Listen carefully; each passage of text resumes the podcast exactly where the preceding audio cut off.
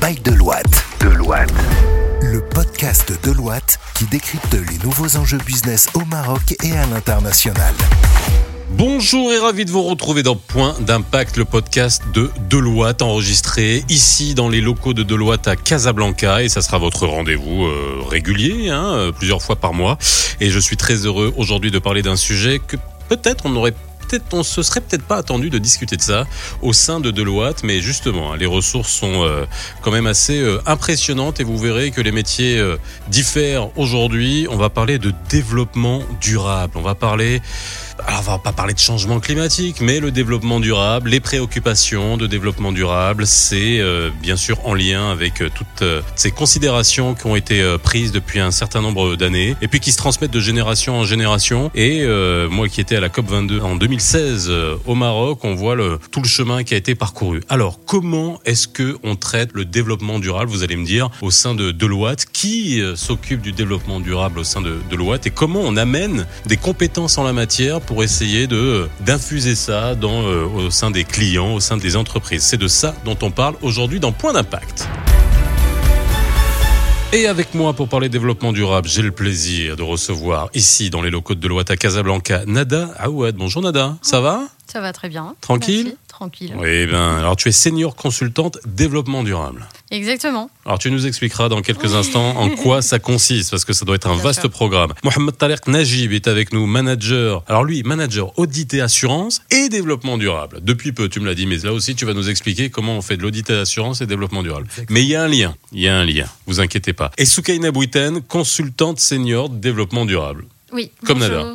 Oui, Pareil. exactement. Vous avez l'air vachement jeune, quoi. Moi, je veux juste euh, Nada. Oui. Alors, je sais que c'est impoli de demander euh, son âge à une femme, et quand c'est aussi jeune, euh, c'est absolument pas impoli. Nada, tu as quel âge? 31 ans. 31 ans. Oui. Ok, donc t'es vachement jeune. T'as l'air 30 ans. 30 ans. Et Soukaina? 30 ans presque. 30 ans. Ok. Ça Et va? Je suis.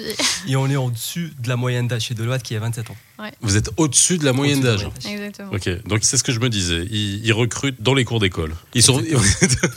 non, mais c'est vrai en plus. les cours d'école supérieure. Ouais, voilà. ça. Ils sont pas venus vous chercher en primaire. Hein. Bon, en tout cas, je suis ravi d'être avec vous aujourd'hui pour parler d'un sujet qui, moi, me tient à cœur, qui est euh, aussi... euh, on va essayer de sortir aussi de toute cette tendance un peu de beaucoup d'entreprises qui ont été dans le greenwashing et essayer de comprendre comment une société comme Deloitte, vous qui êtes des consultants, arrivez à justement à traiter ce sujet. Donc, expliquez-moi déjà, Nada, Soukaina, puisque vous avez le même poste, euh, consultante senior en développement durable, vous faites quoi toute la journée au bureau? Bah, en fait, euh, déjà, euh, un consultant en développement durable, c'est pas forcément euh, un spécialiste, euh, que ce soit en la matière. euh, Enfin, moi, je suis de, de finance de formation. Peut-être que j'ai acquis cette expérience durant cette période d'exercice. Ça fait un peu deux ans que je travaille sur le sur le sujet. Et donc, ce qu'on fait tout au long de la journée, c'est que on est en train de faire des audits extra-financiers Oui. qui, qui sortent un peu de l'ordinaire de la partie financière, mais on audite principalement des indicateurs, que ce soit environnementaux, sociétaux ou sociaux.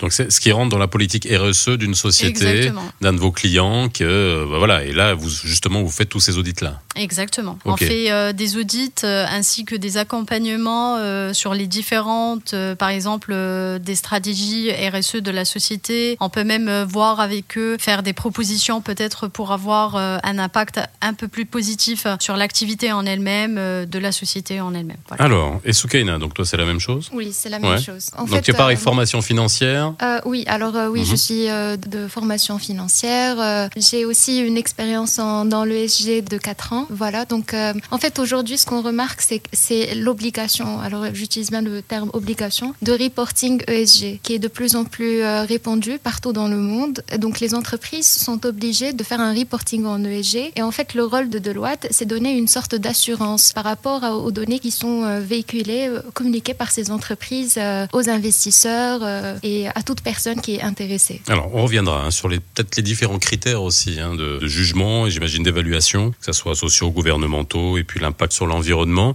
et comment on fait ça? Thaler, toi tu es manager audit et assurance et tu me dis et développement durable. Alors, on pourrait se dire comment on fait le lien entre ces deux secteurs. Exactement. Alors moi, j'ai commencé ma carrière chez Deloitte il y a 6 ans maintenant en tant qu'auditeur financier. Donc là, je fais beaucoup plus. Attends, ce t'as qui- 30 ans, t'as commencé il y a 6 ans. Exactement. Donc tu as commencé à 24 ans À 24 de loi. ans, tout à Ici. fait. Il y a Ici. 24 ans, exactement. Et je suis arrivé ici en tant que stagiaire.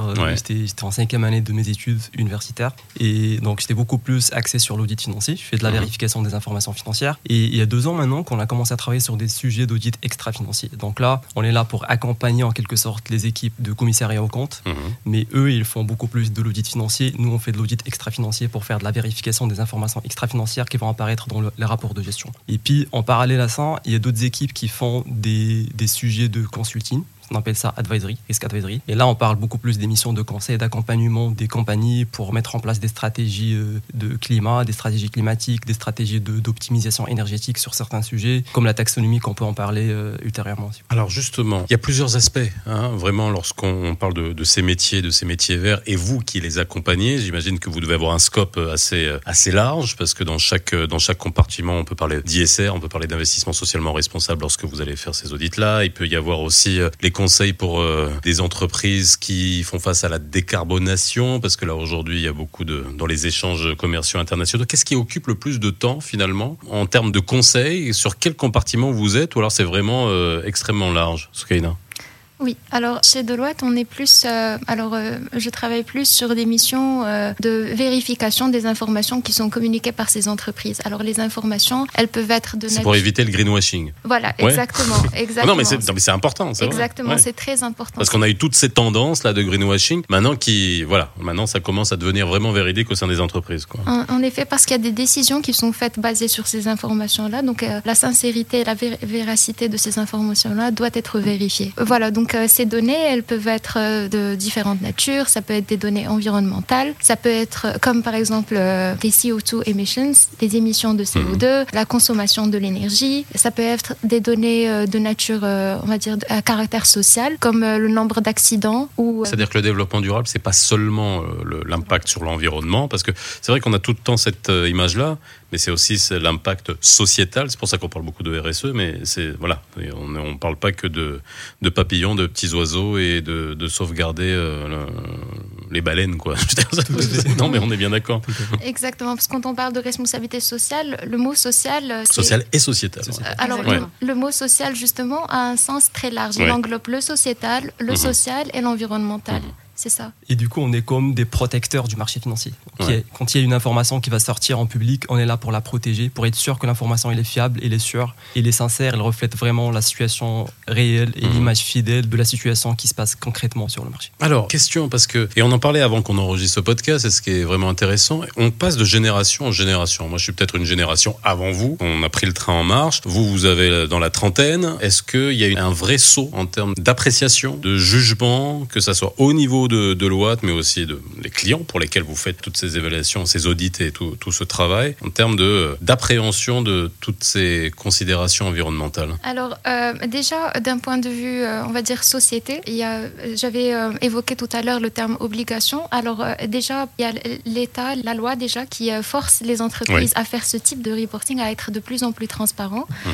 Alors, il y a également quelque chose comme, par exemple, les indices ESG qui viennent de se créer partout. On en a un au Maroc, il y en a un le CAC 40 en France, il y en a en Italie, un peu partout. Donc ces indices, ils mettent en avant, ils donnent euh, les entreprises qui ont les meilleures performances en termes ESG. Donc les entreprises sont vraiment obligées d'améliorer leurs performances, d'élaborer des stratégies pour y arriver, pour être parmi, classées parmi les meilleures entreprises. Ça, c'est d'une part. D'autre part, il y a la société de consommation, on va dire les, consommateurs, les clients en général. Là encore, ils sont un peu plus avisés qu'avant.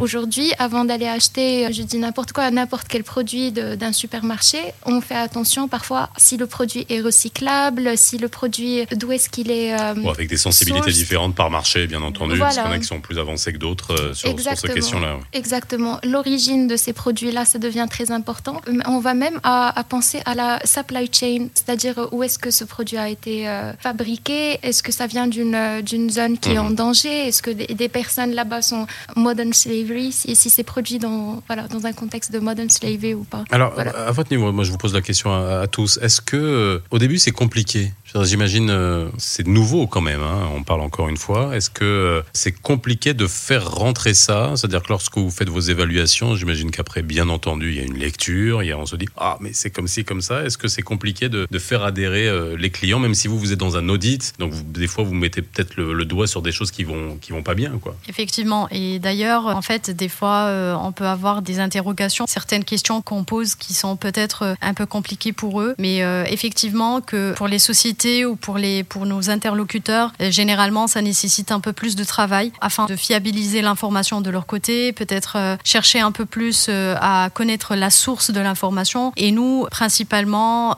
on veille à ce qu'on ait cette traçabilité d'information et bien sûr assurer avoir en fin de compte une information très sûre et très de, bonne qualité. Donc euh, une certaine réticence se sent de, de temps à autre chez les personnes, nos interlocuteurs. On essaie quand même de les mettre euh, dans un climat de aisance, c'est-à-dire qu'on est là pour vous accompagner, on n'est pas là pour vous dire tout ce que vous faites est faux, mais on est là pour vous accompagner afin d'avoir un impact plus positif par la suite et une certaine assurance de vos euh, informations et de vos valeurs. Thaler, euh, tu n'as pas encore dû le lien entre audit et assurance. Je parlais bien d'assurance parce que vous faites tous de l'audit. Et est-ce que dans le secteur de l'assurance, il y a une vraie euh, couleur verte entre guillemets réelle. Bien sûr. Alors quand on parle d'audit et assurance, donc c'est à la fois les métiers, le métier classique de l'auditeur. C'est vraiment de vérifier que les informations financières qui sont publiées sont correctes, sont sincères, sont reflètent l'image fidèle de la situation patrimoniale de la société. Mais aussi tout ça va être publié dans ce qu'on appelle un, ce qu'on appelle un rapport annuel. Donc le rapport annuel, ça va englober à la fois les données financières et un rapport de gestion qui va euh, englober toutes les données extra-financières de la société. Mmh. Et du coup là, c'est des informations qui seront vérifiées par un OTI, Enfin, on est considéré comme étant OTI, mais pas commissaire au compte. On est accrédité par le COFRAC, qui donne une, accréditation à l'ensemble des auditeurs pour pouvoir exercer ce type de mission. Et là, on vérifie que l'ensemble des indicateurs qui sont publiés dans les rapports de gestion, ils sont fiables, sont sincères. Mais aussi, quand il y a quelque chose qui ne va pas bien, il faut absolument donner en quelque sorte des recommandations pour pouvoir améliorer un peu leur manière de faire les calculs, leur traçabilité de la donnée, pour améliorer en quelque sorte la façon de faire les choses en général. Est-ce qu'aujourd'hui, d'un point de vue réglementaire, on a beaucoup plus de enfin, pas de visibilité, mais de critères extrêmement objectifs, euh, évaluables? C'est-à-dire, vous avez, vous parlé des différents indices qu'on avait auparavant qui permettent justement à vos partenaires, à vos clients d'avoir, euh, on va dire, des visions à 360 degrés de leur impact euh, à l'heure actuelle, il n'y a pas vraiment un référentiel qui est universitaire, qu'on peut, enfin, ou bien mondial, qu'on peut mettre en place pour l'appliquer sur toutes les entreprises qui opèrent partout un petit peu dans le monde. Donc là, actuellement, chaque entreprise elle a son propre référentiel. ok faudra absolument se mettre dans la peau. C'est compliqué pour vous, ça, non C'est hyper compliqué. Ouais, voilà, on est dans la peau. Ouais. faut se mettre dans la peau de chaque société, mhm. comprendre un peu leur référentiel, comment eux ils font la chose, et puis aller sélectionner des petites filiales éparpillées un petit peu partout dans le monde de cette entreprise pour voir s'ils appliquent correctement le référentiel qui est fait par le groupe. Donc ça, c'est le premier challenge. Le deuxième challenge, je vois faire tout, tout euh, dire euh, oui de la tête là. Vous avez déjà eu des exemples où c'était compliqué euh, de justement de s'adapter à ça? Parce que moi, je pense, j'ai pensé à ça. Je me dis, il doit bien y avoir au moins un référentiel mondial sur un ensemble d'indices, mais là, vous me dites que non. Bah en fait, euh, oui. D'ailleurs, on peut travailler sur plusieurs dossiers qui sont sur des activités qui sont carrément hétérogènes. Mhm. Donc, euh, et bien évidemment, les référentiels ils vont changer. Euh, par exemple, enfin, on peut pas trouver le même référentiel chez un chez une société de construction, de grande construction, avec une autre société qui fait du, du prêt-à-porter de luxe. Donc, les référentiels diffèrent, la conscience diffère, et puis les indicateurs aussi diffèrent. Mhm.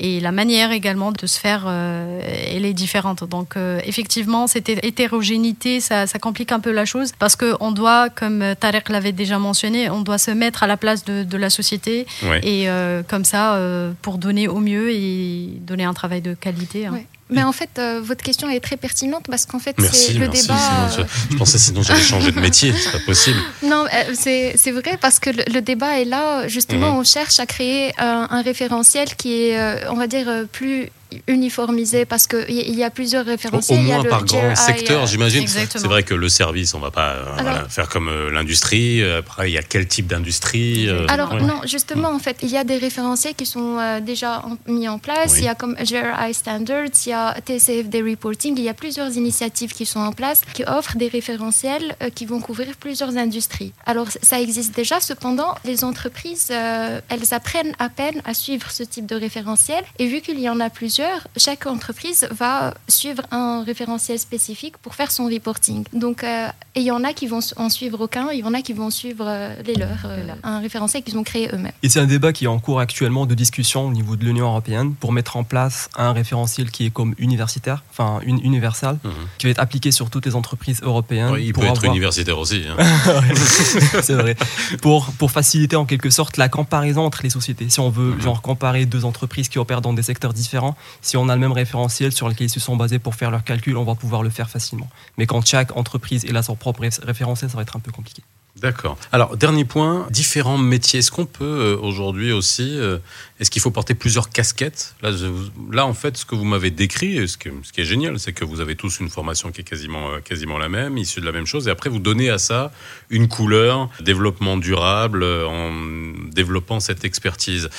pour, on va dire, un nouveau consultant d'une nouvelle génération qui va arriver au niveau de Deloitte, ça va être plus facile, mais il va rentrer dès le démarrage avec cette empreinte. Il faut quoi? Il faut maîtriser. Euh, qu'est-ce que vous lui conseilleriez? Il faut maîtriser, euh, peut-être se spécialiser, ou il n'y a pas besoin? Il faut juste avoir une conscience développement durable et une compréhension de l'univers qui nous entoure aujourd'hui. Alors en fait, euh, non, on n'a pas besoin de profils qui sont spécialisés, mais plutôt des profils qui sont un peu généralisés. Ce qui change, c'est peut-être l'envie de faire le travail, cette conscience d'avoir un impact positif, hein, puisque déjà, c'est pas de manière directe, mais même de manière indirecte en en faisant partie d'une équipe euh, ou en faisant un métier vert qu'on appelle un métier vert, un métier de futur, qui est euh, le consulting euh, en développement durable. Déjà, de toute façon, vous, vous polluez pas. un hein petit peu quand à même. parler, bon. un petit peu. Hein. Hein vous imprimez moins. c'est tout, je vous ai Il n'y a pas, de papier, zéro papier. zéro, papier. C'est que de la matière grise. Alors après. Exactement. Et d'ailleurs, euh, juste pour information, même pour les déplacements, pour faire des, audits sur site, euh, on essaie d'en faire moins pour un peu euh, enfin, diminuer notre empreinte carbone. Donc, généralement, la majorité des audits qui sont faits, ils sont faits à distance pour éviter oui, bon, cette partie. C'est pas vous qui allez, qui allez faire augmenter la température. Hein. On est bien d'accord. Mais quand même, on peut avoir un petit impact. oui. on essaie de le réduire au maximum possible de notre côté, c'est ça l'idéal. Donc, juste pour compléter un peu ce que Nada avait dit par rapport au profil qu'on cherche, c'est beaucoup plus des gens qui sont des financiers de formation, en quelque sorte, si on peut l'avoir. Sinon, ça va être des spécialistes. Ça veut dire qu'on a aussi des, des, ingénieurs de formation euh, au sein de l'équipe. Sachant que Deloitte, c'est une école. Donc, quand il y a quelqu'un qui va nous rejoindre nos équipes, il va être formé mhm. à notre façon de faire les choses, à notre méthodologie, euh, aux spécificités de notre métier pour pouvoir exercer ces travaux Puis de vous manière. Avez une, base de use case absolument incroyable. Donc, ça vous permet, vous, de modéliser aussi, non? Exactement.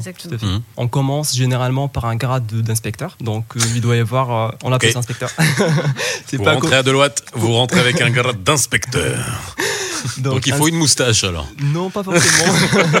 moustache obligatoire. On a des filles qui sont inspectrices aussi. Donc ça c'est comme une, ah, exigence. Euh. Ça. passe mieux déjà, tu vois, inspectrice. Et je rappelle que à Deloitte, c'est quoi 57% de femmes Exactement. Pour 43% d'hommes Exactement, exactement. Avec une moyenne d'âge. Vous tirez votre conclusion tout seul, vous qui nous écoutez.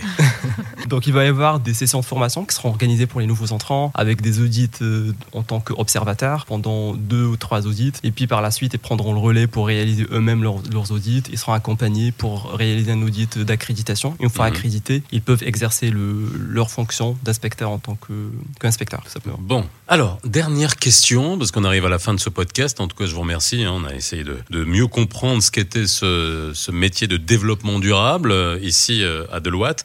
Vous aimez ça? Vous avez, euh, est-ce que vous aviez déjà à la base cette sensibilité? Alors là, je ne parle pas de vous en tant qu'être humain, en tant que personne. Est-ce que vous êtes emprunt Est-ce que je sais pas Est-ce que ça vous parle ou c'est juste du boulot? Je vous pose la question tout à fait de manière tout à fait sincère. Oui. Alors euh, euh, oui. Alors déjà, euh, la première chose qui m'a attiré chez Deloitte, c'est le slogan "Making an impact that matters". Hmm. Alors ça, c'est quelque chose qui qui me parle beaucoup parce que moi, comme beaucoup de personnes, on va dire, qui sont nées sur une tranche entre 1980 et, les années 2000. Hmm. Alors d'ailleurs, il y a eu un survey qui a été fait par Deloitte là-dessus, qui qui qui montre en fait que c'est personnes-là qui sont nées dans cette période-là ont plus euh, d'ouverture à la communication et ils ont plus une envie et un besoin d'influencer et de changer les choses. Ils remettent en question tout ce qui est existant et ils challenge l'existant mhm. pour avancer, pour changer les choses et pour améliorer les choses. Donc ça, je pense que c'est très important. Moi, je suis euh, de formation financière. Mon premier boulot, c'était dans le business development, mais à un moment donné, je cherchais un peu plus que ça, un sens vraiment à ce que je fais qui est plus large que la satisfaction de mes clients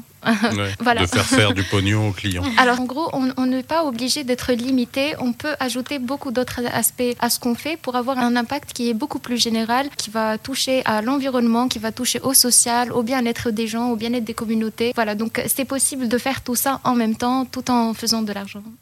Oui, non, mais bah, c'est pas là pour ça. C'est pas, c'est pas le souci. Mais maintenant qu'on puisse le faire en se regardant dans la glace. c'est ça. Pareil. Je pense que c'est bon. Elle a tout, elle a vraiment tout dit. Je pense que c'est facile ça. ok, je note. Allez, je reviens vers toi. en tout cas, pour moi, euh, le développement, enfin le consulting en développement durable, c'est avant tout une passion qu'une profession. Donc, euh, on doit être conscient de, l'impact qu'on va faire, même si c'est pas un grand impact, mais quand même, on, investit quand même sur, sur petit à petit. Hein. Est-ce qu'on aurait cru qu'aujourd'hui, on aurait toutes ces considérations dont on aurait il y a à peine 10 ans, on n'en parlait même pas, on vous regardait en rigolant, mais c'est pas possible.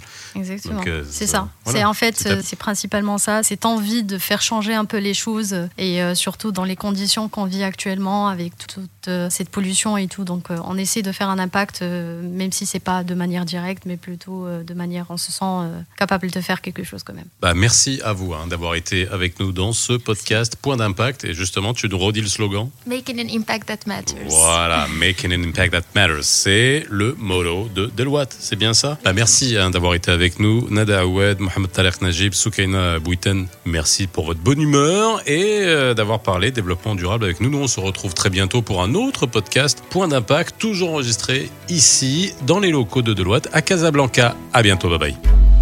Écoutez Point d'impact sur toutes les plateformes de podcast. Point d'impact, le podcast by Deloitte depuis les bureaux de Casablanca.